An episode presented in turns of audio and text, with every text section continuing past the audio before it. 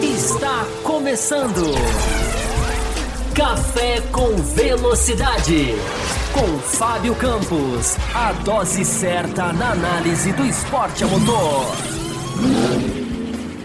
Olá para você ligado no Além da Velocidade. Seja bem-vindo aqui ao canal do Café com Velocidade. Já começando aqui pedindo desculpas pela voz, a garganta tá sofrendo aqui de uma crise alérgica que até atrapalhou um pouquinho o começo da nossa live. Fui tomar aqui uma pílula para garganta.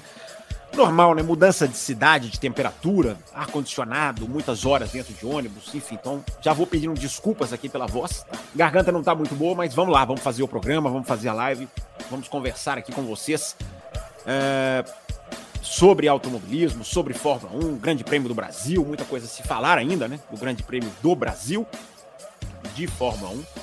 É, hoje eu vou estar olhando aqui, vocês vão ver que eu vou estar olhando para o cantinho aqui, que além de tudo também estou testando aqui uma tela auxiliar, já que tivemos aqui alguns imprevistos.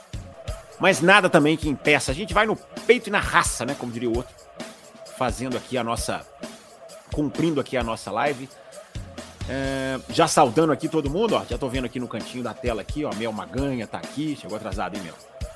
Samuel Oliveira, nosso apoiador, o Drácula está aqui, nosso novo apoiador também, Marcelo David, Esther Santos, Damião Andrade, o Pedro Henrique Alves, o Michael Kinopak, muita gente ligada aqui na nossa live, na nossa transmissão. Uh, repito, peço desculpas aqui pela voz. Hoje vai ser regada a muito líquido aqui a live, porque uma reação alérgica aqui nas últimas 24 horas, daquelas bem fortes. Mas nada que não vá melhorando. E até na, na, medida que a gente vai aquecendo, né? O corpo, a garganta aqui na live vai melhorando, vai ficando melhor. Mas enfim, vamos começar. Daqui a pouco eu vou. Já vou ler as hashtags, vou dar os nossos recadinhos, vou colocar a hashtag na tela. Aquele mesmo esquema nosso de Além da Velocidade, começando aqui no canal, aquele bate-bola. Então vamos lá. É, sempre lembrando, né? Você participa aqui do nosso canal. A nossa live tem uma duração estimada de uma hora de duração, mas a gente pode estender se a gente atingir a nossa meta de 10 pics ou 10 superchats. Na verdade, 10 Pix e 10 superchats. Para ficar bem facinho, né? 10 Pix, 10 superchats. Eu já tô com o sisteminha do Pix aberto aqui, ó. Bem ao lado da nossa câmera. Uh, ou você também pode fazer pelo superchat. Perdão, gente, hoje, repito, hoje vai na raça aqui, mas a gente vai a gente vai fazendo, vai melhorando aí ao longo da live, tenho certeza disso. É, saudando aqui, muito mais gente chegando, Brasileiro chegando, a Karine Souza chegando, isso aí, gente. Vão deixando as perguntas de vocês. Deixa eu colocar aqui aquelas mensagens na tela, né? Primeiro, me apresentando, Fábio Campos, canal Café com Velocidade. Seja bem-vindo, você que conheceu o canal na nossa programação de Grande Prêmio do Brasil, que a gente fez, né? Viemos aí de quatro lives especiais, direto de São Paulo, muito legal, né? E já começando agradecendo, né? Muito obrigado mesmo a todo mundo que mandou mensagem, que nos parabenizou, que nos acompanhou nessa jornada, gente que não perdeu nem um minuto de live, gente que assistiu depois. Vi mensagem hoje do nosso Eilor Marigo dizendo: Ó, oh, finalmente terminei de assistir. Então, para quem tá assistindo ainda, vai, vai, vai correndo atrás aí, porque teve muitas horas de conteúdo lá direto de São Paulo. Fica aí o nosso, o nosso agradecimento aí por prestigiar o nosso trabalho. Foi uma coisa muito legal de fazer, muito prazerosa de fazer. Pessoal se envolveu mesmo, a gente teve todos os convidados, gente que apareceu, que ajudou. Enfim, foi o, o início de um novo estilo, né? Que vai, vai ser é, cada vez mais é, sempre que possível, né, implementado e que só foi, só foi conquistado, a gente falou isso lá em São Paulo, né, só foi feito graças aos, aos, aos apoios de vocês, as nossas metas batidas lá desde maio. A gente já vem batendo as metas e já vem pensando em fazer alguma coisa diferente em São Paulo. Pintou com os estúdios da P7 muito legais, recebendo a gente de uma maneira muito legal. Então, para quem não viu, para quem está chegando agora, né? Para quem comeu mosca aí no Grande Prêmio do Brasil, acho difícil, né? Que alguém se afaste do Grande Prêmio do Brasil. Mas fica aí o convite o conteúdo do canal que está aí no Café com Velocidade. É, para você acompanhar todo o nosso trabalho lá direto de São Paulo, tendo acompanhado a corrida ao vivo, tendo acompanhado a corrida lá direto do setor G da reta oposta em Interlagos. Deixa eu só tirar o som aqui, que eu esqueci o som ligado. Já tem esse barulhinho, se vocês ouviram um barulhinho, já é pique chegando, tá? Daqui a pouco eu vou confirmar de quem é que mais de recadinho, gente? É, deixa o seu like, tá? Você que é habituê do canal, deixa o seu like. Repito, gente, hoje eu tô olhando pro cantinho aqui, porque eu só tô com uma tela. Normalmente eu faço com duas telas, hoje eu só tô com uma tela. Então eu tive que concentrar tudo em duas telas, em uma tela só aqui. Probleminhas aqui de, de, de última hora que a gente vai ajeitando. Em breve vem aí uma nova, uma nova Novo, novo, novo upgrade de equipamentos aqui. Em novembro ainda, espero estar aqui novos equipamentos, nova câmera. E a gente continuar essa, essa, essa melhora aí pra gente crescer o canal. Pessoal dando recomendação aqui, ó. Esther, recomendação de quem faz tratamento de fonoaudiologia. Não faça ram para limpar a garganta. Beba água para hidratar. É, fazer este som com a garganta arranha e faz muito mal para voz. É verdade, Esther, é verdade. A gente faz isso instintivamente. Muito obrigado aí pela dica. É mais para não agarrar a voz mesmo que a gente faz, mas você tá coberto tá. Mas vamos lá, gente, vamos ao que interessa. Vamos ao que interessa. Eu vou puxar aqui as perguntas da hashtag, você vai mandando as suas perguntas todas as suas dúvidas. A gente pode falar sobre tudo, né? Sexta, sábado, domingo, GP do Brasil, novidades, Las Vegas, vem aí Las Vegas. Muita atenção nessa corrida de Las Vegas, que tem tudo para ser muito muito diferente. Não, Samuel tá falando atualização para 2024, não, atualização, atualização em 2023 ainda, em novembro. Atualização de equipamentos aqui no canal do Café com Velocidade, seu Marcelo Davis. Se você mandar o Pix, você faz como o Felipe Gonçalves já tá fazendo aqui, ó. Ele coloca Pix entre parênteses pra gente identificar tá? Para a gente possa ler a sua pergunta direitinho, porque são várias mensagens. A gente gosta de priorizar os Pix e os Superchats, claro, porque são os que ajudam o canal. Mas a gente, depois de atender Pix e Superchat, a gente gosta sempre, você conhece o nosso esquema aqui, a gente gosta de atender também todas as mensagens na medida do tempo que a gente puder atender. Gente, eu vou começar com a hashtag, mas antes, claro, eu vou priorizar e eu vou alternando, né? Priorizando Superchat e Pix. Tá aqui, ó. O primeiro Superchat do Liminha tá dizendo aqui, ó. Eu tô por aqui, grande Liminha, Liminha apoiador Apoiador via YouTube tem aqui essa marquinha aqui, ó. Essa marquinha redondinha aqui do lado do nome dele, que é a marca de apoiador pelo YouTube. Deixa eu ver quem mais aqui. O Felipe Gonçalves, já chegou o Pix dele? Deixa eu ver, já chegou, já chegou o Pix do Felipe Gonçalves. Tá aqui e a pergunta dele tá aqui na tela. Primeira. A mensagem, achei a mensagem do Felipe Gonçalves, tá aqui, ó. Campos, Rosberg em 2016 era o terceiro melhor piloto do grid, já que o Alonso ainda estava correndo e o Max ainda estava maturando.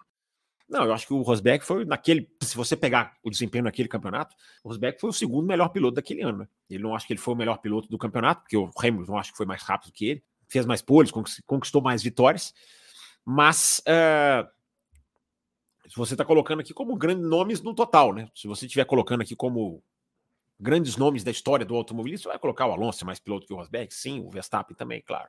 Mas em 2016, do jeito que você coloca que era o terceiro melhor piloto do grid, aí eu já acho, eu já acho perigoso, porque pode dar a impressão de que ele foi o terceiro melhor piloto daquele ano, quarto melhor piloto daquele ano. Eu acho que não. E não sei nem se você está colocando o Hamilton. Se você está colocando o Alonso e o Verstappen, você está colocando o Hamilton abaixo do Rosberg. Eu acho que o Hamilton foi o melhor piloto de 2016, assim, sem dúvida nenhuma. Não que o título do Rosberg não tenha sido merecido. O título do Rosberg foi merecido. Mas, uh, em termos de velocidade, acho que o Hamilton andou mais. O que é até mérito para o Rosberg, né? Grande mérito do Rosberg, que mesmo não sendo superior ao Hamilton, conseguiu de maneira justa, limpa, de maneira, é, é, claro, jogando muito duro às vezes, mas conseguiu lá buscar um título, uma coisa dificílima, né? Coisa que a gente vê o Pérez não consegue fazer. É raríssimo na história da Fórmula 1, né? Você vê o cara que não é o piloto mais rápido conseguir lá buscar o título, se aproveitar das oportunidades que tem e ir lá conseguir buscar o título. Né? Então acho que isso aí do Rosberg foi, foi absolutamente é, é meritório, né? Meritório é uma palavra bonita que eu gosto também. É, você vai mandando as suas mensagens. Eu já priorizei aqui o Pix e o Superchat, já tem um de cada aqui. Lembrando que 10 Superchat, 10 Pix a gente estende a nossa live. Deixa eu colocar aqui as perguntinhas da hashtag na tela, né? Hashtag Além da Velocidade, que você manda pelo, pelo Twitter, lá pelo Twitter ou pelo X, né? Como você queira chamar. É, deixa eu tirar aqui o bannerzinho da tela para ficar mais fácil. Ah, gente, eu esqueci, né? Perdi aqui uma semana fora, a gente perde aqui o costume, né? Esqueci de colocar aqui na tela os métodos de apoio para você apoiar o canal. Vão passar aqui embaixo da tela, ok? As três plataformas de apoio para você que quiser contribuir com o nosso trabalho, ajudar o canal a continuar crescendo. Eu acho que o que a gente fez na última semana é o, maior, é o melhor exemplo possível, mais do que Fábio Campos falando, Thiago Raposo falando. É o melhor exemplo possível de como o apoio de vocês é importante, né? de como o apoio de vocês vira alguma coisa, de como o apoio de vocês é revertido para o canal. Tem gente que fala, né? Pô, vocês falam muito de piques, muito de superchat porque a gente quer justamente que o canal cresça. O canal é um projeto muito sério, né? e a gente deixou isso claro semana passada. Você que tenha possibilidade de ajudar o canal da maneira como você quiser, com a quantia que você puder, apoiando quando você pode, parando de apoiar quando você não puder, voltando eventualmente, ou continuando aqui ajudando a gente através do like. Qualquer maneira que você ajudar o canal, sem dúvida nenhuma, vai ser muito bem-vinda. Vamos começar aqui com as hashtags, gente. Vamos começar aqui com as perguntas da hashtag. O Rafael pergunta, mandou aqui. É, você tem. O Rafael pergunta, Fábio, você tem informação sobre o ritmo de corrida do Ricardo? mesmo com o azar na largada, me parece que as duas AlphaTauri estavam muito fortes. Rafael, eu vi a sua pergunta antes, cara, e fui, e fui, fui dar uma olhada nisso aí, cara. É... O ritmo do Ricardo era praticamente idêntico ao ritmo do Tsunoda, muito parecido mesmo, mas assim, uma coisa quase que quase que nos, nos centésimos de segundo. É, foi muito parecido mesmo. Ricardo, claro, né? Quando o piloto vai uma volta atrás, é, ele encara de uma outra maneira. Mas na média de voltas ali, ele estava com o Piastri muito perto dele. Eu fiquei reparando isso lá na arquibancada em Interlagos. O ritmo do Ricardo foi muito parecido com o Tsunoda. E o Tsunoda andou bem. Então, por isso que eu até falei na segunda-feira, lá na nossa live lá em São Paulo, que se o Ricardo tivesse terminado, era mais um que podia terminar à frente das Mercedes, né? É, naquela questão da análise das Mercedes podendo terminar fora da zona de pontos. Se não fosse o problema do Leclerc, se não fosse o problema do Piastri. E também tem o Ricardo, porque ele estava andando muito parecido com o Tsunoda, cara. Muito, muito parecido mesmo. É, o Henrique Cardoso mandou aqui também. Parabéns pelas lives, pelas análises de alto nível, 16 anos do café. Parabéns a você também, mais um ano de conquistas. Obrigado, obrigado, muito obrigado mesmo, Henrique. É muito, muito legal com a gente aí nas redes sociais. Muito obrigado a todo mundo que mandou mensagem aí no, no, no aniversário aí durante a semana. Foi muito legal. Não consegui responder todo mundo, porque foi muito legal aí todo mundo mandando mensagem. Eu agradeço. E mais importante, né? O, o, o agradecimento pela cobertura, pela, pelos 16 anos do café. Muita data importante junto aí, né, Henrique? Obrigadão aí pela sua mensagem, cara. É, vamos subindo aqui, ó. Você tá vendo que a telinha sobe, né? Hashtag sobe, a telinha sobe. Eu não consigo enxergar nada, mas vou espremendo o olho aqui, vou tentando enxergar. Fala, Fábio, já podemos decretar a McLaren como atual segunda força, diz aqui o Hugo Maurício, né, o Hugs. Segunda força do grid. Será que se o Pérez ficar ano que vem, vamos ter uma disputa entre McLaren e Red Bull pelo campeonato de construtores? McLaren constante, Red Bull variando com o Pérez. Boa pergunta, obrigado, Hugs, aí pela sua mensagem na hashtag. Eu acho que a McLaren é, é, a McLaren é segunda força. A McLaren é segunda força muito claramente. A McLaren é muito segunda força. A McLaren é muito, muito estável se você for analisar, a McLaren tem tido problema nos qualifies, né? McLaren barra Norris. Porque se a gente for analisar, a McLaren teve problema no, no qualify no México, por exemplo, largou lá atrás e o Lando Norris fez aquela corridaça nos Estados Unidos. Foram bem ali, foram piores que a Mercedes, mas a Mercedes naquela condição, né? Carro, carro, é, digamos assim, impugnado durante a, depois da prova. Então, cara, eu acho que a, a força da McLaren é uma das coisas que me impressionou bastante em Interlagos. É aquilo que eu falo, né? Pode acontecer de ser também ali a impressão da pista, né? Mas eu acho que todo mundo tem essa impressão, né? Não é simplesmente aquela impressão de estar ali vendo bem de pertinho as duas equipes bem próximas, né? A, a, tanto na sprint como na, como na corrida normal, na corrida do domingo. Impressionante como a McLaren. Não é que ela desafiou a Red Bull propriamente, mas ela, ela empurrou a Red Bull, né? Vamos usar essa expressão. Então, Hugo, a gente pode, acho que a gente pode dizer sim. Acho que a gente pode dizer sim que a McLaren é, nesse momento, sim, a segunda, a segunda força Carro muito forte, impressionante como em volta rápida. A McLaren já tem desafiado a Red Bull né, no Qatar. Uh, repito, no, no, no, México eles vinham muito rápido antes do problema lá no Q1, que ficou no Q1 lá do Norris, mas era uma volta muito rápida. Em Interlagos, fez, o Norris fez a, a pole na sprint. É, o qualifying foi aquela bagunça toda por causa do vento na sexta-feira, aquilo que a gente vivenciou, trouxe com detalhes aí para vocês. Então, eu, eu, eu, eu, eu Cara, eu, eu digo para você que em, em, uma volta, cara, a McLaren já bate ombro a ombro com a Red Bull. Só que, quantas vezes a gente já falou aqui no canal, né? A história em corrida é completamente diferente, né? É, essa Fórmula 1, é, é, ela é a separação total, tecnicamente, entre qualifying e corrida. Acho que nunca foi tão assintoso. Né? A necessidade de você preparar o carro para a corrida e como isso sacrifica o qualifying. Então, o, o, o, a gente faz essa diferenciação. A medida, a gente falou sobre isso na segunda-feira aqui também no canal à medida que os instintos vão, vão se desenrolando, a, ou vão se desenvolvendo, a, a, Red Bull vai conseguindo segurar o pneu e a McLaren nem tanto. E eu acho, acho que está aí a diferença.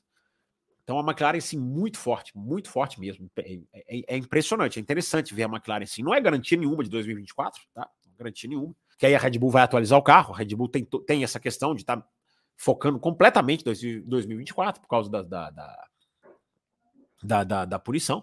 Mas, enfim, eu acho que se o Pérez ficar, agora para responder a sua segunda colocação, é, eu acho que se o Pérez ficar, a gente pode ter sim, mas aí depende também do Piastri, né? O Piastri também vinha nessa balada. McLaren constante, Red Bull variando com o Pérez. Eu acho que se a Red Bull ficar variando com o Pérez, o Pérez não vai se sustentar em 2024. Se houver esse risco, porque quando a Red Bull chegou esse ano, a McLaren já tá. A, a, desculpa, quando a McLaren chegou, digamos assim, a incomodar a Red Bull na, pontuação de construtores, já estava tudo garantido, né? O Max Verstappen já era campeão mundial de construtores sozinho, coisa que ele foi matematicamente em Interlagos. Então, esse ano deu para administrar, deu para deu levar, deu para levar, deu para empurrar. Agora, no ano que vem, se começa o ano da maneira como esse ano tá, com o Pérez É, apesar do Pérez ter melhorado bastante, a gente pode falar do Pérez aqui se vocês quiserem. Mas se o Pérez perder ponto e a McLaren tiver somando pontos com os dois carros, a situação do Pérez vai, vai ser. A McLaren não, a Red Bull não vai manter o Pérez. Acho, acho que isso é bem claro. Mas a gente pode começar o ano nessa situação, sim, que você está dizendo. Agora vai depender muito das evoluções, vai depender muito do carro de 2024. Enfim, vai depender de muita coisa. Vamos continuar aqui. Deixa eu ver se tem mensagens aqui. Deixa eu ver se tem mais Pix ou Superchat. Não, gente, vocês podem mandar o Pix aqui. Deixa eu colocar o Pix na tela para vocês não esquecerem. Tá aqui o Pix para você mandar. Superchat também. 10 Pix, 10 Superchats. A gente bate a meta de hoje. Se a gente não bater, a gente está aqui de novo na segunda-feira para falar de automobilismo também da mesma maneira aqui na semana de, de, de, Grande Prêmio de Las Vegas. Deixa eu saudar aqui o Sandro Reiser, tá aqui, o Damião já citei, Márcio Shibazaki, não tinha citado ainda, Rogério Barbosa Lourenço está sempre aqui ajudando a gente também. Enfim, legal, galera chegando aí, ajudando o nosso, o nosso canal, participando aí da nossa live junto com a gente. Deixa o seu like, gente. Deixa o seu like. Não se esqueça de deixar o seu like. Se Pix, Superchat é para ajudar o canal, o like não custa nada para você. Sem dúvida nenhuma, é, é facílimo de você ajudar aí o canal. Então eu vou ler aqui a pergunta do Harish Motichandi. É, espero estar falando o nome dele certo. Né? Como será a gestão da bateria no GP de Las Vegas? Sendo um circuito com retas longas, será que a FIA vai ser conservadora em reduzir a área de DRS? Por, por, outro lado, os freios podem não aquecer tanto devido ao frio da madrugada. Um paradigma? Pergunta. É, Harish, essa, essa prova, cara, de Las Vegas, ela vai ser uma coisa muito diferente. Para quem gosta da parte técnica, para quem gosta de ver como que, como que os resultados são alcançados, os caminhos que as equipes estão estão passando, como vai ser lidar com a questão do pneu, essa prova vai ser assim, vai ser de cabeça para baixo, cara. Vai ser uma Fórmula 1 de cabeça para baixo. A garganta hoje está falhando. Peço, de, novo, de novo, peço desculpas aqui pela voz, pela reação alérgica aqui, desde a chegada aqui, a volta da, a Belo Horizonte, da, lá de São Paulo, da cobertura lá do Grande Prêmio. Vai aquecendo, vai melhorando. Então, o, o Harish, é, essa prova vai ter muita coisa, cara. Vai ter muita coisa. Vai, o aquecimento dos pneus vai ser uma grande, um grande desafio. Eu já li que o Lando Norris, por exemplo, tá querendo uma luva especial, cara, para poder deixar a mão mais aquecida. Porque quem já, quem já teve numa, num lugar muito frio, numa, num momento de uma chuva muito fria, sabe que até fazer isso aqui com a mão é muito difícil quando você está muito frio. E aí a Fórmula 1 vai correr no hemisfério norte, no deserto. Você vai falar, oh, deserto? Deserto é quente. É quente de dia, cara. De noite é diferente. De noite inverte. Então vai correr no deserto à noite, no hemisfério norte, no invernão, tarde, novembro, né? Final de novembro. Ou seja, já no inverno, assim, bem claro lá para eles. Então, como vai ser o trabalho de aquecimento dos pneus? Uma pista que a gente está vendo cada vez mais aí no, no, no, desenho da pista, uma pista que tem muita reta, muita reta. Então, isso vai dificultar. Se fosse uma pista como Singapura, por exemplo, talvez o processo, talvez o processo de aquecimento dos pneus fosse facilitado. Mas, além de tudo, essa pista tem muita reta. E muita reta vai ser muito mais difícil você aquecer o pneu. Então, assim, a Fórmula 1 pode estar pode tá fazendo a corrida mais fria da sua história. Cara. Pode ser, pode ser. Tem gente que aventa essa possibilidade. Eu não sei qual é a corrida mais fria da história da Fórmula 1. A Fórmula 1 já correu em janeiro, em muitos lugares, muitos anos atrás. Mas é, é, essa questão é muito importante, cara. Essa questão é muito interessante. Então, esse Grande Prêmio de Las Vegas vai ser uma coisa de louco, cara. Vai ser uma coisa muito, muito diferente. O, o, o, o caminho que as equipes vão fazer, a luta, vai ser para aquecer o pneu. Isso é uma coisa que a gente já viu em outros grandes prêmios. Não vai ser uma luta para resfriar o pneu ou para preservar o pneu. Vai ser uma luta para pôr energia no pneu. Assim como as baterias, como coloca, como escreve aqui o Harish. É, mas a bateria, cara, eu, é, eu acho até mais simples, Harish, porque a bateria você vai reprogramando, você faz ali um, um ajuste ali do, do, do da frenagem para você recuperar pelo KERS, né, da distribuição elétrica. Eu acho que a bateria pode ser uma dificuldade, mas eu acho que vai ser menos difícil do que os pneus. A grande questão vai ser, vai ser aquecer os pneus, cara. Vai ser fazer esses carros ativarem a borracha. E eu acho que a gente pode estar diante aí de um grande, de um grande, de um grande, de uma grande surpresa grande surpresa. A Red Bull pode ter dificuldade. Não estou falando que vai perder o Grande Prêmio, mas a gente pode ter um, um formato de Grande Prêmio bem diferente, né? uma dinâmica de Grande Prêmio bem diferente. Tá chegando mais Pix aqui, ó. Tô vendo aqui na telinha aqui, Pix do Felipe, Pix da Camila. Isso aí, gente. Vamos participando aqui, muito legal os Pix de vocês. Estão chegando aqui, eu tô vendo aqui.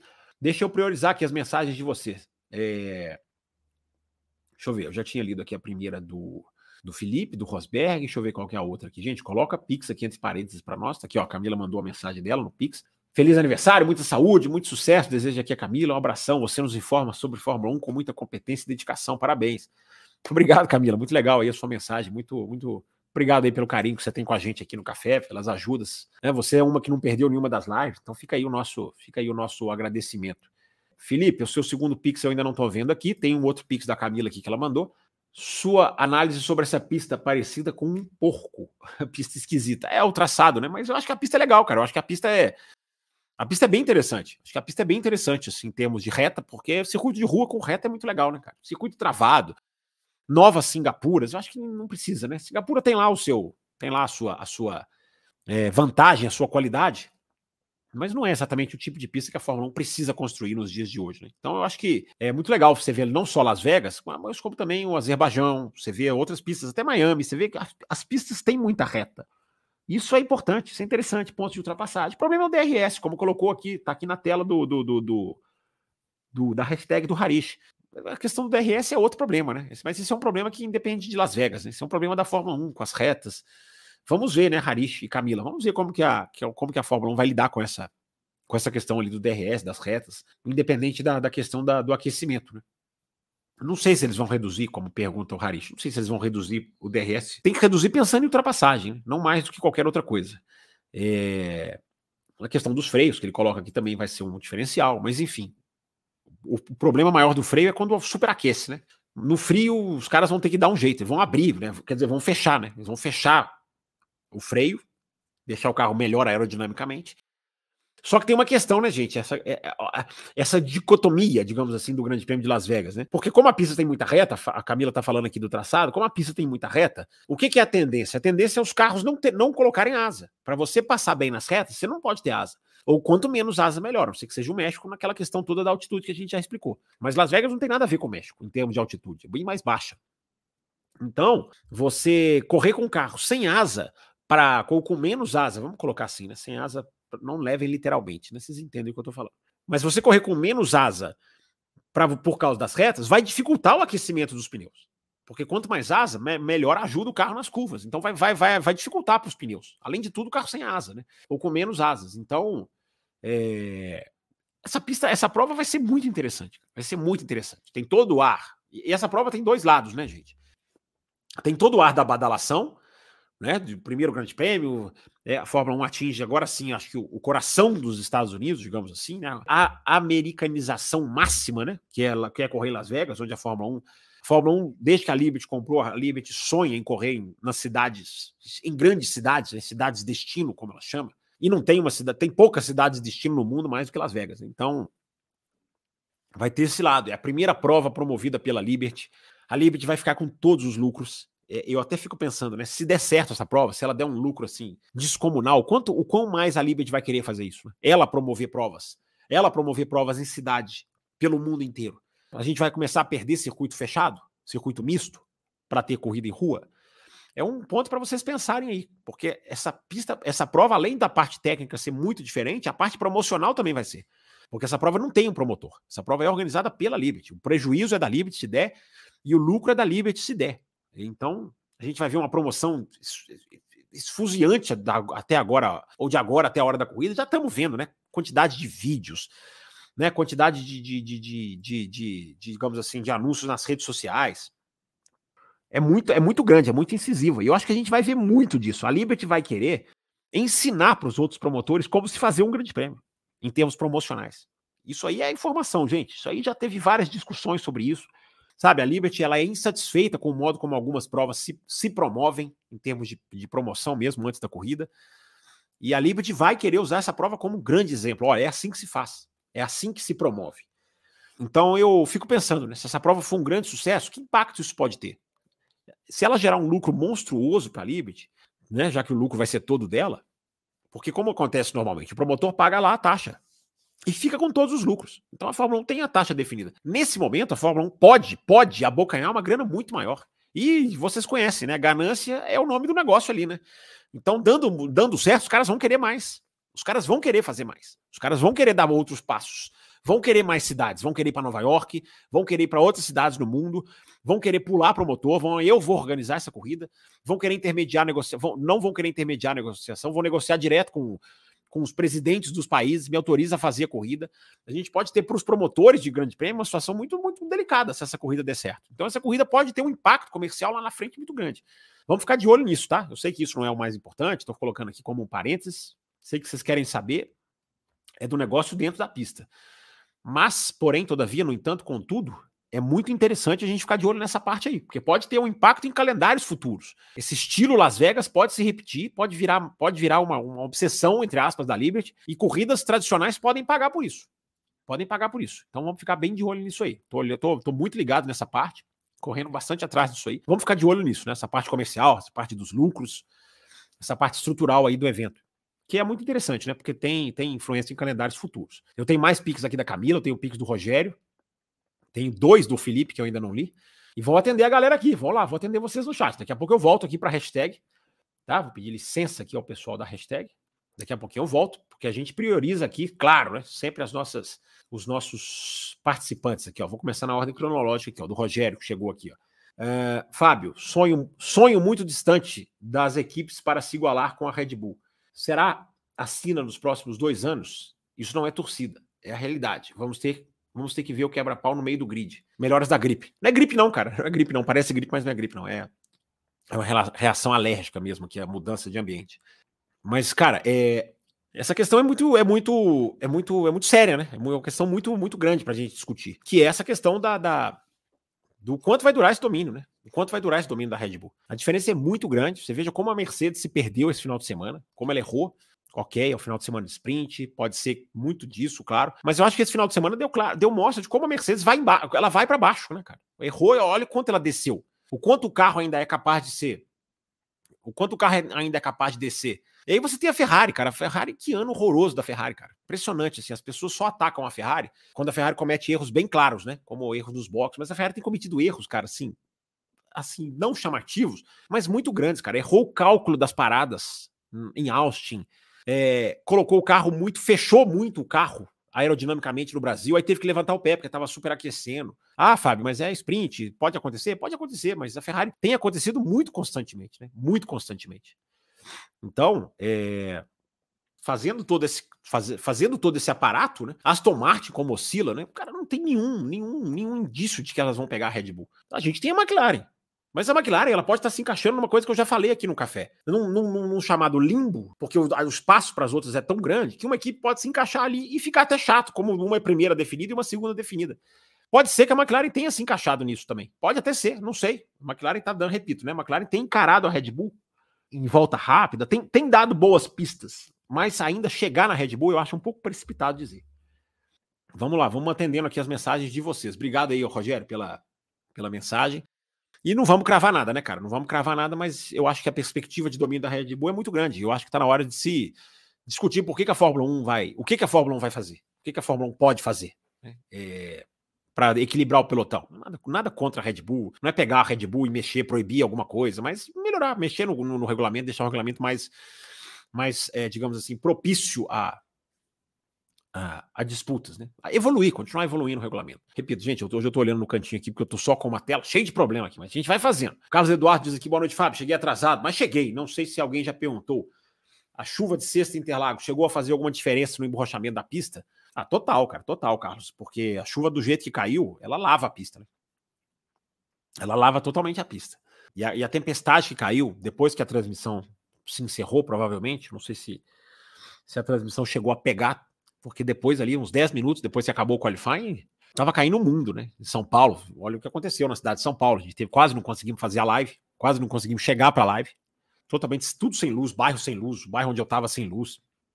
Um estúdio lá piscando a luz.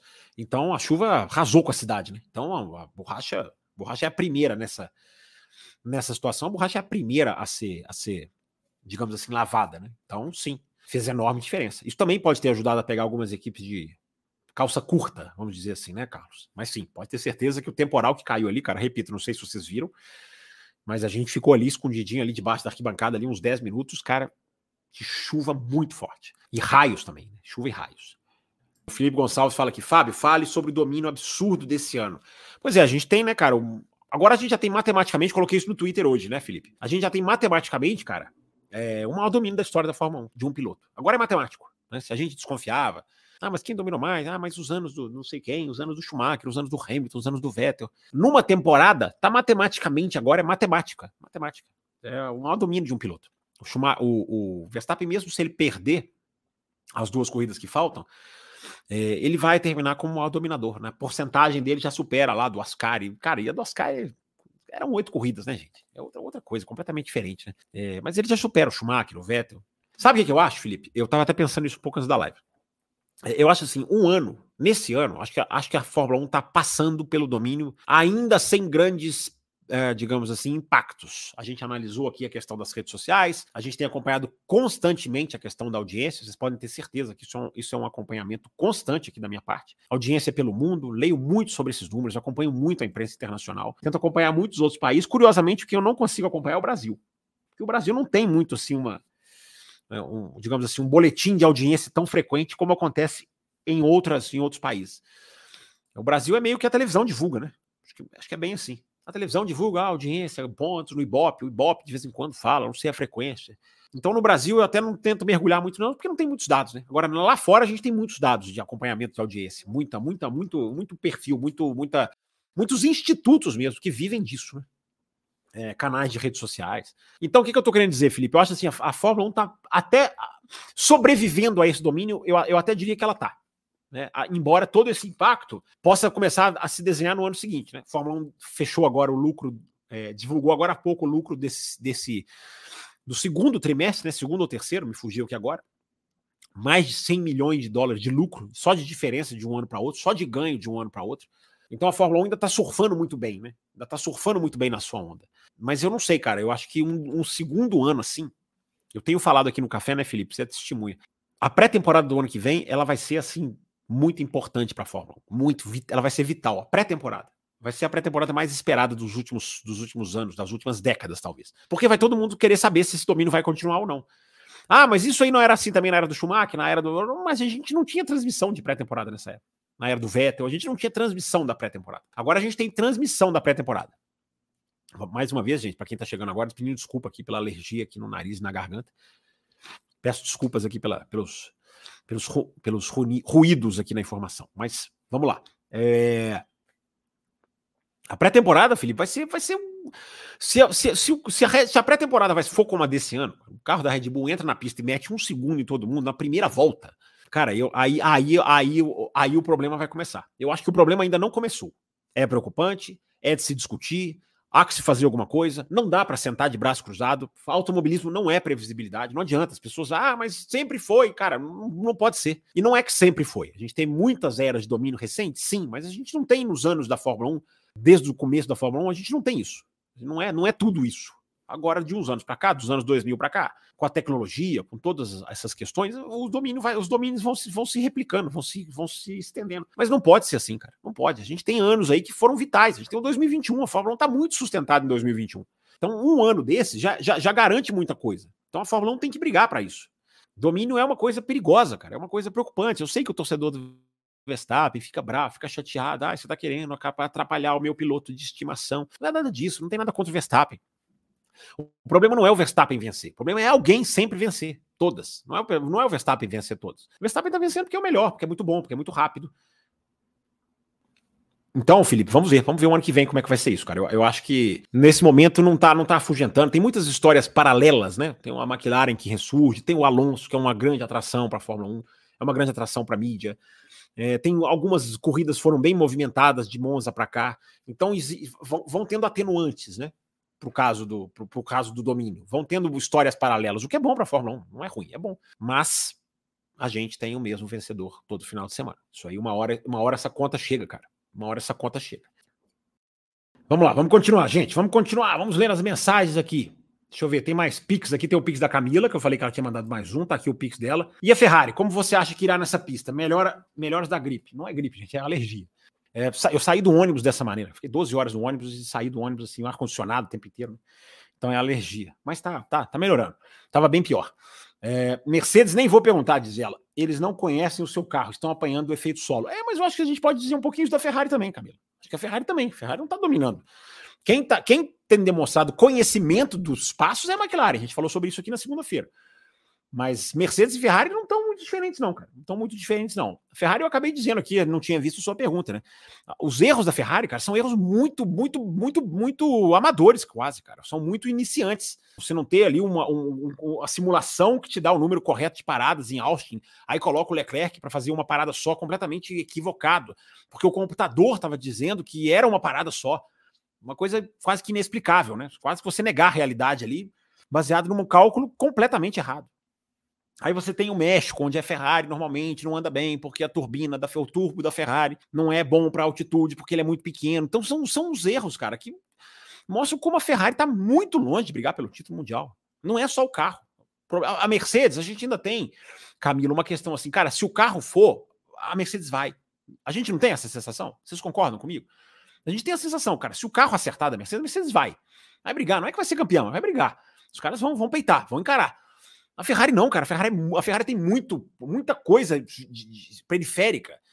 Então é, é, complicado, cara, muito complicado. Eu repito, as pessoas estão meio que deixando a Ferrari assim. As, ferro... as, pessoas criticam muito a Ferrari quando ela vai lá e erra uma estratégia de parada, ou quando ela vai, deixa o pneu trocado no carro errado, né, sai com uma mangueira. É...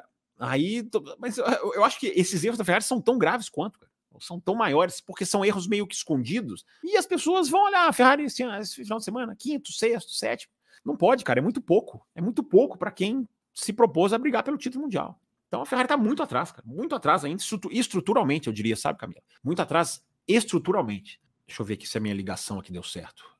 É, aqui tá dando bateria 18%. Bom, eu espero que, eu espero que esteja segurando aqui. É... Vamos continuar aqui com as perguntas da hashtag? Ou nós temos mais aqui do Pix? Acho que temos mais do Pix. Ah, tem mais o superchat aqui do Carlos, ó. O fato de termos tantas quebras no GP do Brasil pode indicar que trouxeram o mesmo motor do México ou não tem nada a ver? Ah, depende, cara. Eu acho que cada caso é um caso, Carlos. Eu acho que no caso do Russell, por exemplo, já era o último motor da, da já era a última corrida daquele motor. Então já, já, já estavam programados começar um novo motor no, no, no, no, em Las Vegas. Então cada equipe, é, eu acho que pode ser, pode ser sim no caso de última corrida de certos motores. Acho que pode ser muito bem o caso. Porque Las Vegas, cara, é como, como as equipes seguram o motor para Monza, né? Normalmente as equipes não seguram, estreiam um motor novo em Monza, ou no Canadá, ou no Azerbaijão, acontece muito. Por quê? São pistas de grandes retas. E Las Vegas vem com essa premissa aí, né, cara? Muita reta também. Então, é, pode muito bem ter sido. Pode muito bem ter sido isso mesmo. Terem equipamentos terem quebrados porque já estavam ali na, na, na, digamos assim, nos estertores. Essa é bonita, hein? Cadê o Raposo? Nos estertores da sua vida útil. Gente, eu tenho mais um Pix do, do Felipe. Eu acho que tá faltando um seu, não tá não, Felipe? Eu acho que eu li só duas, dois Pix seus e você tem três aqui na minha listinha, na minha contagem. Deixa eu ver como tá a nossa meta de Pix aqui, gente. Expirou o sistema, meu Deus, que fase aqui, diria o narrador, né? Deixa eu ver se a ligação elétrica tá funcionando. Ah, tá. Passou de 18% para 19%. Então, finalmente, a bateria conseguiu recarregar. É, boa notícia. Não, a live não cairá no meio. Vamos continuar com a hashtag aqui, gente. Vamos continuar com a hashtag aqui na tela para vocês. Mais uma pergunta aqui do Harish. Tá aqui, pronto, agora arrumadinho aqui, ó. Harish de Moçambique, apoiador do pacote prêmio. Ah, é o Harish mesmo, é nosso apoiador. É o, é, o Harish é a abreviação do seu nome, não é Harish? É, escreva a pergunta na hashtag, porque o fuso horário não permite que eu assista live nas quintas-feiras. Legal, Harit. Obrigado aí, cara. Nosso apoiador prêmio mesmo. Muito legal, bacana aí a sua mensagem. Que legal ter um apoiador de Moçambique, da África, de, de Portugal, de fora do Brasil, da Europa, de seja onde for. Muito legal. Café com velocidade internacional. Legal, Harit. Obrigadão aí, cara. Reconhe re reconhecido aqui a sua, o seu esforço aqui. O Horse Power fala aqui. Qual a sua análise sobre o acidente entre Ocon e Alonso na classificação da corrida sprint? Cara, para mim é absolutamente claro e nítido que o Ocon perdeu o carro. Absolutamente claro e nítido. Cara, para mim assim é tão nítida a imagem. É tão claro. E eu, eu fui ver a câmera on-board do, do, do Ocon. Eu até fiz, até fiz o print da tela. Não sei se eu vou conseguir colocar aqui. É, não tinha visto a sua pergunta antes, não tinha até, até ido atrás. Mas, cara, basta ver o vídeo on-board do Ocon. Gente, o Ocon perde o carro e tá na zebra ainda, cara. Lá atrás. O Alonso tá quilômetros, entre aspas, na frente dele. Então, assim, é muito nítido e claro. E as pessoas usam umas fotos, assim, da arquibancada para culpar o Alonso, porque os dois carros estão mesmo, mesmo que meio que indo na mesma direção, né? Juntos na mesma direção, diria o Raposo. É, só que o Alonso está bem fora do traçado. O Alonso, em momento nenhum, o Alonso está no traçado, nem perto do traçado. Então as pessoas ficam, não, mas ele mudou de direção, mas ele não está no traçado, ele não ia bater se o Ocon não perdesse o carro. Então, assim, cara, a imagem é tão clara para mim, cara, mas eu acho que hoje em dia as pessoas têm uma quase uma vocação a brigar com a imagem, né, cara? Tem muita gente que quer brigar com a imagem. Eu não brigo com a imagem, cara. A imagem é claríssima, é absolutamente clara. Eu não sei se é porque é o Alonso. As pessoas querem. É, é, é, impressionante, as pessoas querem brigar com a verdade, inclusive, hoje em dia, né? Eu nem vou entrar nisso, né? Não vou entrar no Brasil, em eleições. As pessoas querem brigar com fatos. Então não assusta muitas pessoas querendo brigar com a imagem. As pessoas querendo dizer que o Lando Norris cedeu a posição para o Verstappen na, em Austin é olhar só a curva 12, é não olhar a curva 13, 14, 15, 16. Tem gente que fala que não teve briga em Abu Dhabi. Né? Não teve briga, que aquilo ali não houve briga ali, que aquilo ali foi favas contadas. A imagem tá lá, cara. As pessoas querem brigar com a imagem. Eu não brigo com a imagem, cara. Para mim é, é, é, é, muito claro. Ah, não, mas a câmera no carro do Alonso mostra ele fazendo assim. Mas o, o Ocon perdeu o carro. Eu falei isso lá na live lá em São Paulo. Se o Ocon perdeu o carro muito antes, acabou a conversa. Acabou, bateu. Ah, mas o Alonso, se ele não virasse, é, poderia não bater ou, ou passaria de raspão? Ok, mas você não culpa o piloto porque ele se colocou numa posição de acidente que só veio por causa do erro do outro. Então, por isso que não foi nem, não foi, não, entrou, não entrou em julgamento, né? Ou foi dispensado rapidamente pelos comissários. Porque a imagem é clara, cara. Então, sim, agora, quem quer brigar com a imagem, horsepower? É, quem quer brigar com a imagem, que briga, cara. É, para mim é muito, é muito simples. Você basta você ver a câmera on-board do Ocon, como ele na zebra ainda, o Alonso lá quase que pequenininho na frente dele, e ele já tá perdendo o carro. Aliás, que, que coisa, que as declarações do Ocon também, meu Deus do céu, que arrogância do cara, né, cara?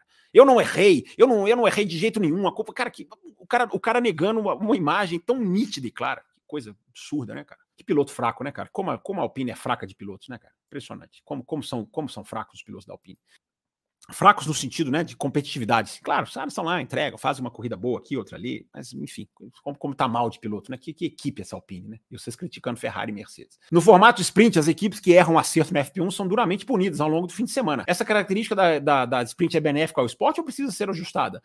Horsepower, é uma boa pergunta, cara. Eu não vejo problema nenhum nisso, cara. Eu vejo deixar o jogo mais imprevisível. O ano passado, o que, que você achou da vitória da Mercedes o ano passado? A não ser que você tenha uma torcida muito grande, não goste de alguém, não goste de algum piloto. Agora, se você é neutro, você viu o ano passado acontecer o contrário. A Mercedes acertou Interlagos, a Red Bull errou. Uma das poucas corridas que a Red Bull perdeu, muito por causa do formato sprint. Muito por causa do formato sprint. Então é aleatório. Ele, ele, coloca, um, um, ele coloca um fator diferente. Ele tira essa, essa, essa dinâmica de dados altamente definidora de tudo o horsepower. Então eu, eu, acho que é benéfico, cara. Pode não acontecer nada? Pode, pode ter um final de semana que não acontece nada. Mas você tem um final de semana lá que um carro, uma equipe erra a altura do carro. É desclassificada, é tem que ser. Não que desclassificação seja bom para o esporte, mas faz parte do jogo, tropeçou. É, você coloca o, o, o, ponto de interrogação, horsepower, você coloca o ponto de interrogação como fator do jogo.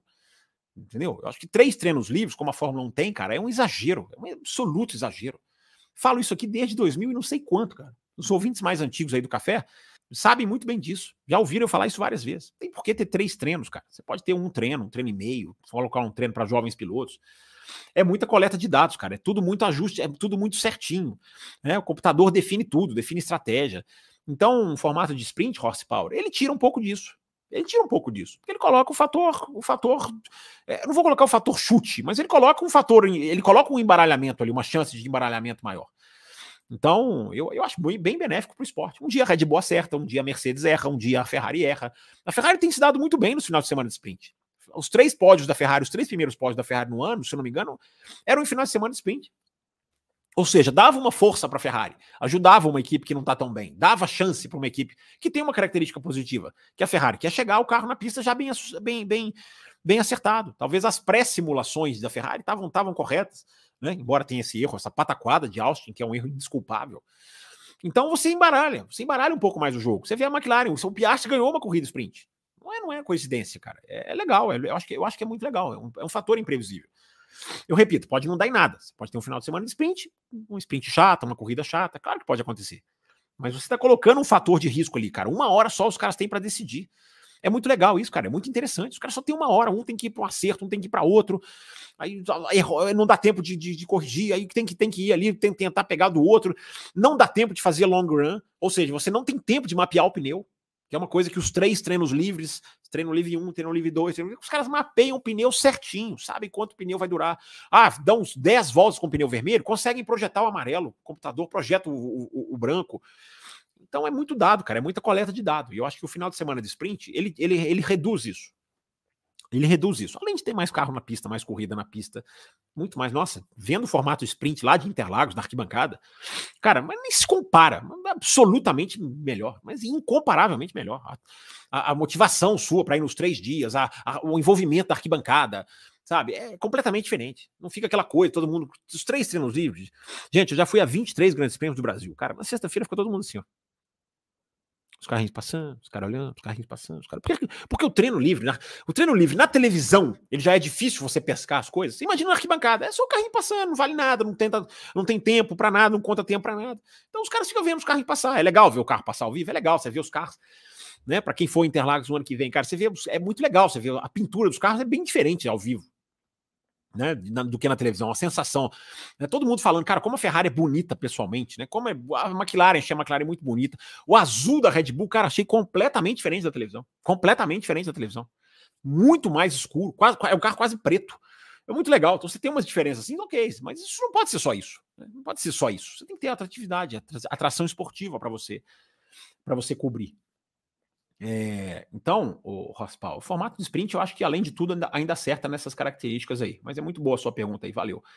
É, o Plínio Rodrigues manda aqui. É, tem Pix para ler aqui, né? Mas deixa eu só, já que eu já coloquei na tela aqui, deixa eu só ler do Plínio rapidinho. Parabéns pela excelente cobertura do GP do Brasil, foi demais. Obrigado, Plínio. Fábio, o Reino teria evitado que o Massa fosse atingido pela mola na cabeça em 2009? Se não, uh, ele não poderia ter um formato diferente sem essa coluna na frente da visão do piloto? Ele pode ter formatos diferentes, já foi estudado em formatos diferentes, sabe, Plínio? Ele foi estudado com vários tipos de desenho. A, a digamos assim, a, a, grossura do Halo foi. Ele era mais fino, ele foi, foi, foi, ele foi desenhado em vários, vários formatos, né? Agora, no caso do Massa, cara, é muito difícil saber. Eu, eu acho que o modo como ela entra aqui, bem, bem na sobrancelha, quase dele, né? Eu acho que poderia muito bem ter pego no Halo e descido, né? Acertado mais, mais o rosto dele. E aí, dificilmente sobreviveria. É difícil saber, cara. É difícil saber. Só, só tendo ali a milimetragem certinha de onde a mola passou, de onde a altura do Halo seria. Mas poderia ter pego no Halo e descido pro corpo dele, batido no peito dele. Poderia ter sido pior. Ou não, poderia ter pego no Halo e desviado mais aqui pro lado aqui do capacete. É difícil saber. Mas não dá para dizer que o Halo salvaria o Massa. Não dá para dizer porque a, a mola teria, teria entrado de alguma maneira.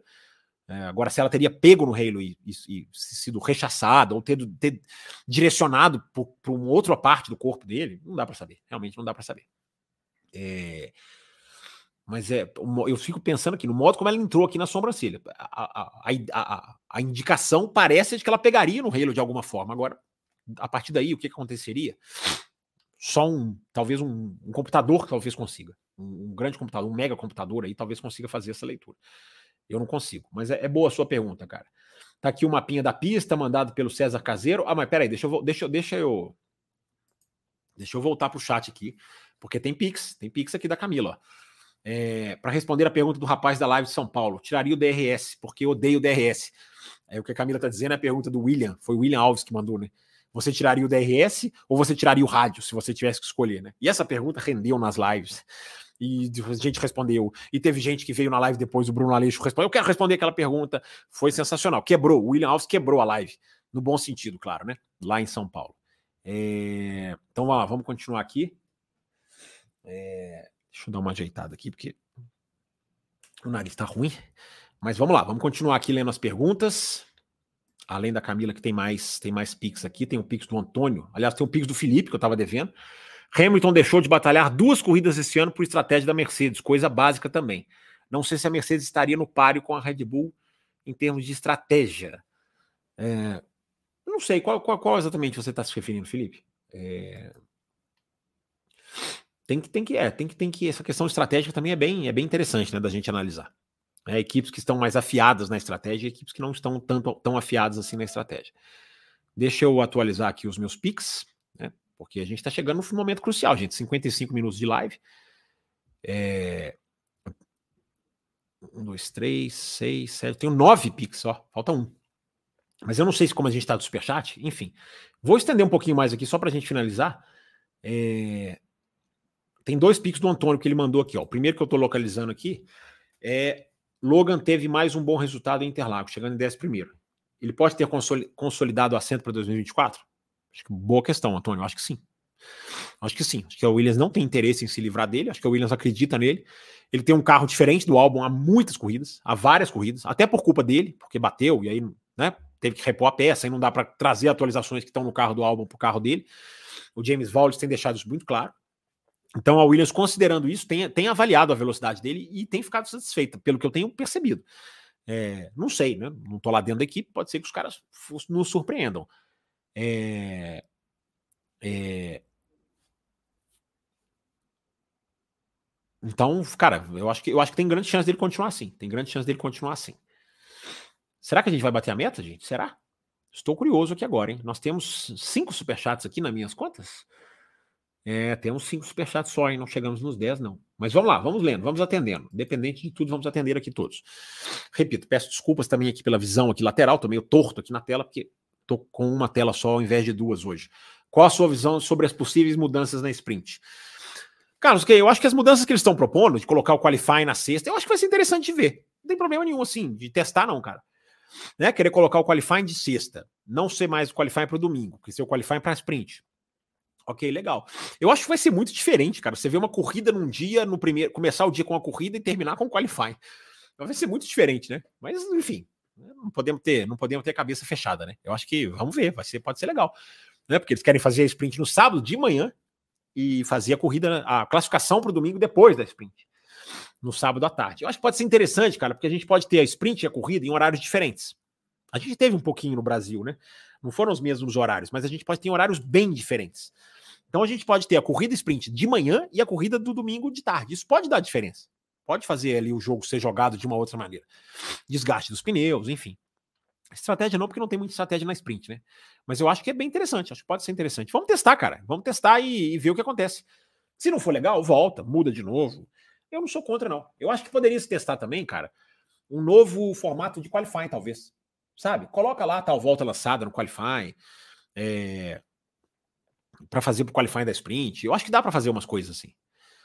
É, dá para se testar. Ok? É, não, não, não, sou contra, não. E falam-se grid invertido, né? Grid invertido, não, realmente, com o DRS, eu não consigo ser a favor. Mas se forem fazer, vamos ver o que vai dar, o que pode ser, né? Não, não vou não vou atacar pedra. É, a Pirelli testou algumas, algum, algumas vezes novos pneus durante o ano. Vimos que alguns pilotos reclamaram do mesmo. Esses pneus devem estar em, estrear em 2024? Sim, o pneu de testado C4, testado no México, ele vai ser o pneu de 2024. É, teve piloto que, que, não achou tão bom, teve piloto que não viu diferença nenhuma. É, difícil, né? Até porque esse pneu pode ter alguma modificação, né? O fato dela ter testado, pode ser que ela ainda faça alguma pequena modificação. Não, não muito grande, né? Mas pode ser. Mas a grande chance, sim. Pneus de 2024 com algumas mudanças em alguns compostos, né? Como, por exemplo, o C4 no México. É, o Pix aqui do Antônio Júnior, estamos vendo esse ano poucas punições por troca de motor. É verdade, comparando com anos anteriores. Podemos dizer que, os, que as unidades de potência estão mais confiáveis ou calibraram os mapas? Eu acho que as duas coisas, Antônio. Eu acho que a gente pode dizer que há assim, uma, um avanço tecnológico nisso aí, mas a gente pode dizer também, cara, que há uma questão do, do calendário, né? O cancelamento das corridas de, de não só da China, como de de, perdão, de Imola, né? Também, cara, você tirar uma, você tirar um final de semana, cara, é você tirar muita, tô apanhando a câmera aqui, mas estão ajustando, tá? É você tirar muita, você tira muita quilometragem, cara. Um final de semana a menos é muita quilometragem. Três treinos, qualify, corrida. Então isso também pode ter, isso pode ter impactado, cara. Pode ter um grande impacto isso aí. Vamos ver, né? Mas é melhor assim, né, Antônio? É melhor não ter esse, esse tanto de punição, né? Acho que tá, acho que tá, tá entrando no caminho. Os motores estão congelados também, né, cara? O desenvolvimento ele para, né? Então o que quebra, as equipes corrigem e a tendência é não quebrar mais, né? O, o equipamento congelado tem essa tem essa vantagem. Eu acho que chegou mais um Pix aqui. Em termos de Pix, a gente chegou no 10, nos 10, viu, gente? Chegou do Diogo Colares, ah, o nosso grande, o nosso grande famoso óleo brasileiro. Aliás, ele mandou três Pix. Brasileirão, não vi, não, eu não vi as suas perguntas, Brasil. Você mandou? Se eu tiver pulado, por favor, me, me, me, me, me xingue, me ataque, me metralhe. É... Pessoal brincando aqui com o nariz. É, tá difícil hoje, gente. Mas tá dando, né? Tá melhorando. Acho que tá, tá até um pouco melhor aqui do começo da live. A gente vai aquecendo, a gente vai ficando um pouco melhor. É... Então, gente, caminhando aqui para o finalzinho da live, deixa eu atender também aqui as últimas perguntas da hashtag. É... mandando aqui, colocando aqui na tela a pergunta do nosso César Caseiro, tirando aqui do Antônio da frente, tirando aqui o nosso endereço do Pix também, para ficar a leitura melhor. Ele coloca aqui o nosso o nosso César coloca aqui. Realmente seria a pista para andar sem o DRS, já que pode ser aonde ele será mais extremo. É, eu concordo com você, César. Eu acho que poderia se testar, né? Seria, eu, eu estaria muito mais animado para Las Vegas com esse tamanho de reta. Aqui a pista na tela, gente. Todo mundo já viu, né? Mas tá aqui, o Carlos mandou para nós aqui, ó. É, tá aqui a pista na tela aqui, ó. Então tem várias retas, né? Uma pista bastante rica em retas, né? Tomara que o DRS não estrague. E essa, essa modificação aqui nas curvas 7, 8 e 9, não sei se vocês estão vendo o meu mouse aqui, ó. Isso aqui era para ser um curvão aberto, né? Isso aqui foi mudado por questões de segurança aqui no final. Bem aqui nessa bem aqui nessa que seria aqui na seria na pata da frente do porco aqui, né? É, aqui era para ser um curvão, mas eles fizeram aqui essa quebra aqui, muito provavelmente por questões de segurança. É, vamos continuar, vamos continuar, vamos continuar, vamos continuar, porque o tempo está acabando. O F1 no sangue, sempre ligado aqui no nosso canal também. Grande Fábio, com a baixíssima temperatura prevista para Las Vegas, será que a Red Bull terá dificuldade? Possamos ter alguma imprevisibilidade no GP? Sim, F1 no sangue. Antes de ver a sua mensagem aqui, eu já tinha até falado sobre isso. Eu acho que há uma grande chance, sim, da Red Bull ter uma dificuldade. Não quer dizer que ela vai perder a corrida. Eu acho que os caras são plenamente capazes de fazer um acerto ali que consiga é, minimamente ajustar isso. Agora, quem aquece os pneus mais rápido, esses vão ter mais facilidade. Então, assim, eu, eu, eu, eu, duvido muito, cara, que a Red Bull vai fazer a pole. Eu duvido muito, em termos de pole. Lembrando, gente, qualify é uma coisa, corrida é outra. Mas sem corrida, não sei, né, cara? Não sei. A Red Bull pode sofrer muito para aquecer esses pneus e ter dificuldade, sim, cara. Se você me falasse uma pista lá no começo do ano, quando começou o domínio da Red Bull lá, a partir de Miami, cara, qual, qual corrida você acha que a Red Bull vai perder? Eu não falaria Singapura, eu não teria falado Singapura, eu teria falado Las Vegas. É, mas vamos ver, cara. Repito, é muito é muito chute, né? Dizer, garantir que eles vão perder. Acho que eles vão ter dificuldades. Mas eles têm claramente a, a, a, as condições técnicas de, de, de, achar um jeito de se livrar disso aí, né? Cesarino, parabéns por mais um ano de vida, pela excelente estrutura das lives no GP do Brasil, melhor que da Globo como estava Interlagos esse ano em, em termos de conservação, pista e estrutura. É, a questão da pista a gente debateu lá, né? Obrigado, Cesarino, aí pelas suas mensagens. Que bom que vocês gostaram da cobertura. A gente fica muito feliz aí com as mensagens que vocês mandam apoiando aí a nossa cobertura, até porque é um incentivo para a gente fazer mais vezes, né? Vocês gostaram, né? Espero que vocês tenham gostado mesmo.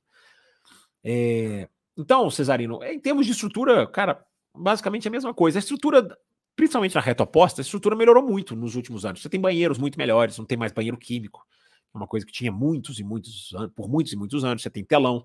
Embora os telões falhassem muito e eu acho que sejam muito pequenos, dá para fazer um telão bem maior. É uma estrutura que melhorou. É, é, a estrutura de a estrutura de alimentação é um, é um verdadeiro roubo, é um assalto, é um assalto à mão armada. Né? E isso sim, Fórmula 1, quando é show, é assim também, né, cara? Mas, sei lá, quando você chega no nível de. para você, você comprar um sanduíche, uma, uma, uma, Esses combos, né? Que tem tanto em fast food hoje, né? Um sanduíche, uma batata frita e um refrigerante. É, por 113 reais, 120 reais, cara, eu. Eu, eu, eu morro de fome, mas eu não compro. Pode me, pode me, pode me ver desmaiar, pode me levar para o centro médico.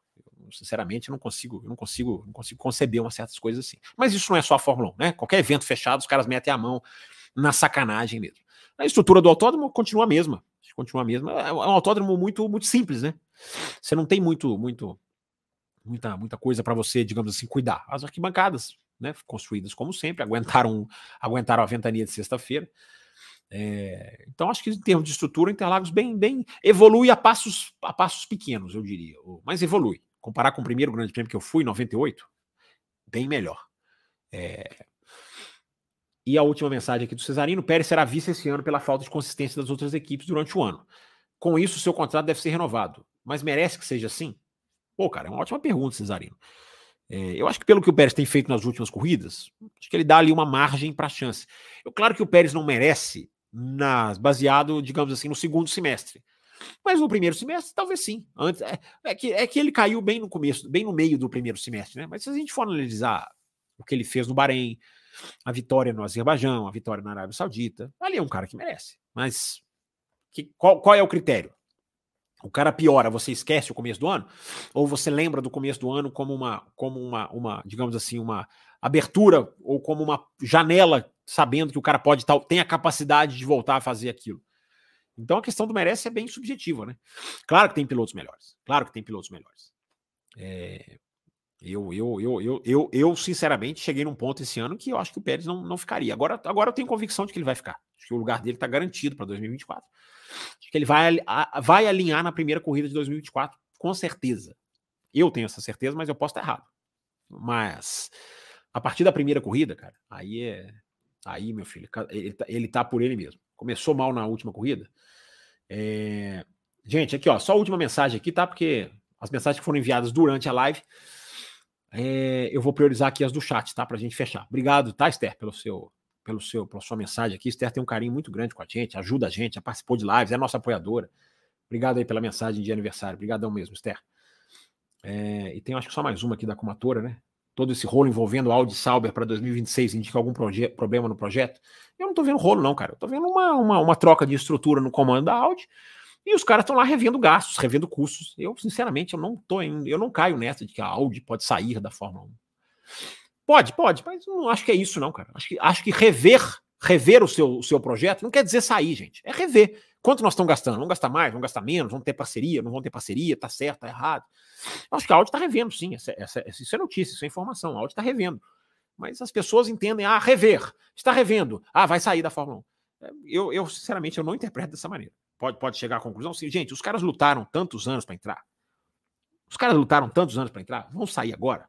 Vocês realmente acham que vão sair agora? Antes de, antes de começar? Eu, sinceramente, eu não consigo ter essa leitura, não. Mas se eu tiver errado, eu vou chegar aqui e vou falar, errei. É, olha o Brasileiro, manda aqui os piques dele, aqui, ó, parabéns pelo dia. Valeu, Brasileiro, grande Brasileiro aí, mandou uma mensagem para nós aí também no particular. É, estão faltando likes, galera, diz aqui o Carlos Eduardo Ferreira. É, o Sol e Brasa diz aqui boa noite. Nossa Isabela diz aqui boa noite. Vamos lá, as últimas aqui para fechar, viu, gente? Tem Marcos Salles aqui, ó. Tem superchat do Marcos Salles. Em 2020, a corrida de Nürburgring aconteceu com baixas temperaturas e não houve problemas. No que Las Vegas pode ser tão diferente pela temperatura? Eu acho que vai ser temperatura bem mais fria, ô Marcos, bem mais fria. Não, não, me lembro quanto foi aquela temperatura. Você tem razão, estava frio mesmo. Mas eu repito, aquilo ali era Europa, saindo ali do verão, acho que era um pouco mais é, outono ali, talvez eu tivesse entrado no outono, não me lembro exatamente a data daquela corrida. Agora a gente está falando, Marcos, de hemisfério norte, de deserto, onde esfria muito à noite. A gente está falando de uma corrida que vai ser à meia-noite, cara. No Nürburgring não foi à meia-noite. A corrida vai ser, eu acho que o treino vai ser meia-noite, a corrida 10 horas da noite, horário local. Cara, a gente está falando de uma coisa bem mais extrema. Repito, não estou falando que, que, que, que, os carros não vão conseguir. Acho que vão conseguir, porque vão dar um jeito. Mas vai ser diferente, vai ser bem diferente. Tô louco ou usar horário de Las Vegas é de madrugada? É de madrugada, cara. É de madrugada para nós aqui. Inclusive vai ter live pré-Las Vegas, tá? A gente já combinou isso aqui, a gente já acertou aí uma meta que eu fiz lá atrás, que a gente bateu. E, e aí a gente acertou essa live pré-Las Vegas, né? Antes da corrida. Então, se a corrida eu acho que é três da manhã, ali por volta de uma da manhã, a gente vai estar tá aqui no ar, debatendo, né? Trazendo todos esses detalhes dos treinos, do aquecimento de pneus. É, e, e vamos estar tá aqui no ar com vocês, fazendo uma live extra, mas antes tem. Antes tem a live segunda-feira, tem o um Café com Velocidade, tem Além da Velocidade na quinta, tem muita coisa antes ainda. É, deixa eu ver, deixa eu pegar mais mensagens aqui do Antônio Júnior, Pix, aqui, ó. Logan teve mais um bom resultado em Interlagos, eu já li essa daqui, né? De, de ter garantido o resultado dele. É, vou, vou, pegar as mensagens aqui que não são Pix, né, gente? Acho que já, já, já li todas as mensagens dos Pix. Passando aqui para parabenizar pela cobertura, dizer que infelizmente não te encontrei lá no G, diz o Nelson Romão. Estive na sexta caótica, lá no alto do G, e no sábado. Grande abraço. Vamos, vamos Alonso, papai garoto. É isso aí, obrigado, Nelson. Pô, que pena, é? Você tá. Mas bom saber que você estava lá no setor G. Espero que você tenha gostado também aí da corrida, da, da experiência, né? É... O áudio está bem audível, obrigado. Tirando a garganta, né, o, o, o Marcelo? Mas obrigado aí pela sua, pela sua mensagem. Que venha para Nova York. Parece o circuito de Indianápolis, diz aqui o Felipe Santana. O Márcio Shibazaki manda aqui um parabéns. Brigadão, Márcio, valeu pela mensagem. Ele manda aqui também uma pergunta. Daniel Ricardo tem chance de substituir Pérez? Caso o piloto mexicano na Red Bull sair da Red Bull? Sim, eu acho que o Ricardo é, é o primeiro substituto. Se o Pérez sair, os caras tomam, vamos supor que aí nas duas, nas duas próximas corridas o Pérez vai muito mal, o Ricardo vai muito bem, pontua, larga em quarto de novo, e os caras resolvem trocar e eu, e eu erro, né? A minha previsão é o Ricardo. Pode ter certeza, Márcio. Pode ter certeza que é o Ricardo. A não ser que tenha aí alguma algum problema com o Ricardo também. Mas ele, ele tá ali para ser o primeiro da fila. Sandro Reiser manda aqui os parabéns também. É, o Sandro, ele mesmo diz aqui: o Piastri tem tido uma maré ruim nas corridas. Teve o tanque do, do o toque do Lewis Hamilton no Brasil, aquela batida na largada que terminou zoando o carro. Acredito que ele seja melhor que o Norris, porém andando atrás. É, tá, tá num nível de carreira ainda iniciante, né, o Sandro? Mas vamos ver. Tem potencial, acho que aí para incomodar bastante o, o Lando Norris. É... Gente, acho que li tudo aqui, né? Podemos caminhar para o final. Uma hora e onze de live. Muito obrigado aí a todo mundo. Obrigado, valeu, Karina. Apareceu Karina aqui, ó. Parabéns. Depois de pegar chuva em Interlagos. Karine estava lá também ou tá falando aqui da gente? Porque nós pegamos, nós pegamos, viu, Karine? Pegamos bastante chuva em Interlagos. O Adriano também tá aqui, mandou um boa noite, mandou um parabéns. É... Ele pede para eu comentar sobre uma suposta queima de largada do Hamilton. Eu confesso que não vi. Teve isso, gente? Queima de largada do Hamilton? Confesso que não vi, não. É... Mas enfim, eu estava na pista, né? Não tive tempo de reassistir tudo ainda. Cheguei tem pouco mais de 24 horas. É... Damião mandando mensagem aqui, o like do, do Michael Knopak, grande Michael Knopak, nosso grande parceirão aqui. Gente, agradecendo todo mundo aí que apareceu, né? Conseguimos fazer aqui em condições meio que improvisadas, né? Provisões, computador aqui que teve que ser trocado de última hora, alergia. É... Muito obrigado aí a todo mundo que teve aí mandando a sua, a sua a sua mensagem. Obrigado aí pro Leonardo, obrigado pro Nishan, grande Nishan, nosso parceirão também aqui. A Camila Amaral, que é a Camila que tem o mesmo nome da outra Camila, mesmo sobrenome. Melhoras aí, faz, fazemos aniversário. Meu, nove, meu é amanhã, novembro também. No caso aqui de Lisboa. Que legal, Camila. Parabéns aí, cara. Parabéns. Somos de, somos de escorpião, né, Camila? Parabéns aí pelo seu aniversário também. Legal. Felicidades mesmo. Muito legal ter você como nosso ouvinte aí de, de, de Lisboa, essa cidade deliciosa. Parabéns pela cobertura, foi ótimo, diz aqui o Leonardo. Você acha que a McLaren vai resolver a questão da conservação dos pneus? Ela pode lutar com a Red Bull em 2024? É, tem uma questão, né, Leonardo? Assim, a, a, a, a questão da conservação dos pneus é suspensão. É, é mudar principalmente a suspensão. E suspensão é uma coisa muito difícil de você mudar, principalmente durante o ano. Porque você tem que mudar a estrutura do carro, ponto de encaixe. Ela não muda só, troca essa suspensão aqui. É bem difícil isso.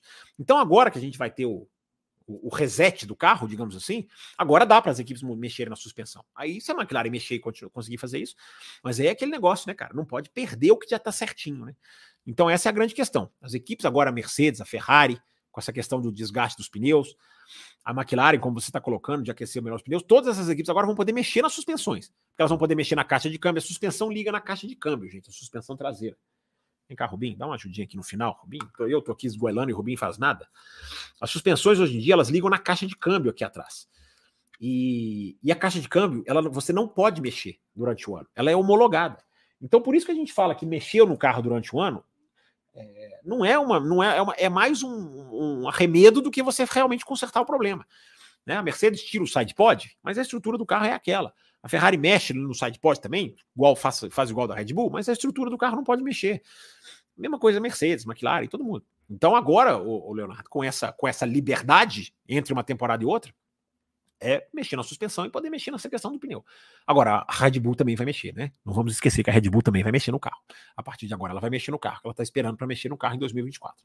O que, que essa Red Bull vai fazer, né? Não sabemos. Gente, acho que tá pago aqui todos os picos, superchats. É... Ah, tem um da Isabela aqui, ó. Fábio, o que explica as celebridades investirem na Alpine, uma equipe que nem chefe de equipe tem. Qual o chamariz para eles? Uma ótima pergunta, Isabela. É, eu acho que é, é, é tá envolvido com a Fórmula 1, Isabela. Sabe? Não é exatamente assim, ah, vou me, vou, me, vou me envolver com a Alpine. Claro que diretamente os caras vão lá e se associam à Alpine. Mas mais do que isso, o, o se envolver com a Fórmula 1 é o que atrai os caras. Porque a Fórmula 1 virou um grande charme. Né? É legal, é chique se envolver com a Fórmula 1 nos Estados Unidos agora. A celebridade, olha, olha o tanto de celebridade que foi em Miami, olha o tanto de celebridade que foi em Austin, e esperem a mesma coisa ou mais em Las Vegas. Né? Então, nossa, gente, é, eu vou trazer para vocês, posso trazer segunda-feira, se alguém me lembrar, a lista de pessoas importantes. Eu não estou falando celebridades, cantores, famosinhos, não. Mas uh, Elon Musk, é, dono da empresa da DHL, é, a quantidade de CEOs que estavam em Austin é uma grandeza. Eu peguei uns nomes aqui. Eu não trouxe porque isso não vem, muitas vezes não vem ao caso, né? Mas por quê? Porque essas pessoas querem estar presentes. Por que, que o Elon Musk está lá? Porque ele quer estar presente naquilo ali, cara. Ele, a imagem ali, ele, às vezes ele investe naquilo ali, ele tá, pode estar estudando, mas está ah, envolvido com a Fórmula 1, Isabela. É, é, um, é um grande chamariz hoje em dia, depois do Drive to Survive, principalmente nos Estados Unidos. Então a Alpine, como ela abre o capital, ela acaba sendo o chamariz. Porque ela abre. Ó, quer investir aqui? Eu, eu vendo. Outras não vendem. Né? Ah, não precisa, não tem por que vender. A Alpine resolveu vender, até para pegar mais dinheiro e investir, segundo a Alpine, investir na estrutura de fábrica, de material, de maquinário. Então, por isso que tem associação, mas não é exatamente assim a Alpine, entende? Claro que diretamente é, mas é mais estar tá com a Fórmula 1. Se não fosse a Alpine, pode ter certeza que era outra. Pode ter certeza que era outra.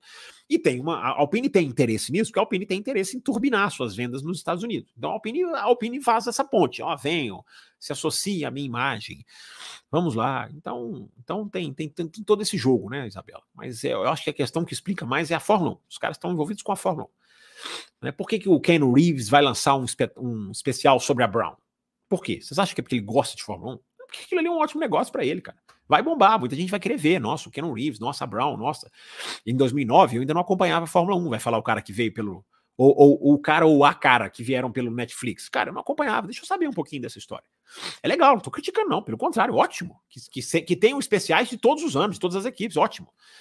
Mas é um grande negócio para eles, né? Um grande negócio para eles. É, não, é, não é por caridade. É... Você está investindo na Alpine também? Pergunta aqui o Sandro Racer. É...